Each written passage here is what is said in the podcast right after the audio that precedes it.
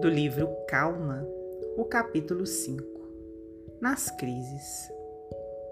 Estarás talvez diante de algum problema que te parece positivamente insolúvel. Não acredites que a fuga te possa auxiliar.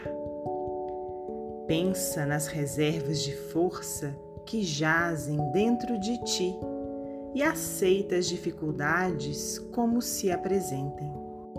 Não abandones a tua possibilidade de trabalhar e continua fiel aos próprios deveres. Assume as responsabilidades que te dizem respeito.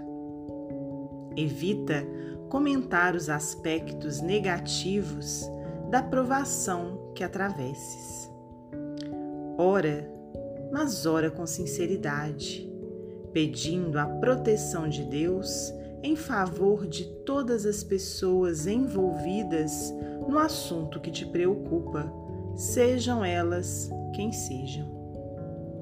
Se existem ofensores no campo das inquietações em que, porventura, te vejas, perdoe e esquece qualquer tipo de agressão de que haja sido objeto.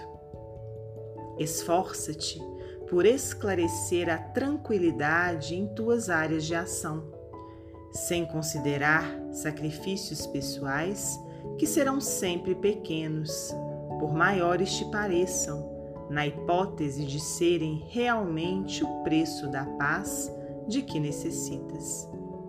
Se nenhuma iniciativa de tua parte é capaz de resolver o problema em foco, nunca recorras à violência mas sim continua trabalhando e entrega-te a Deus.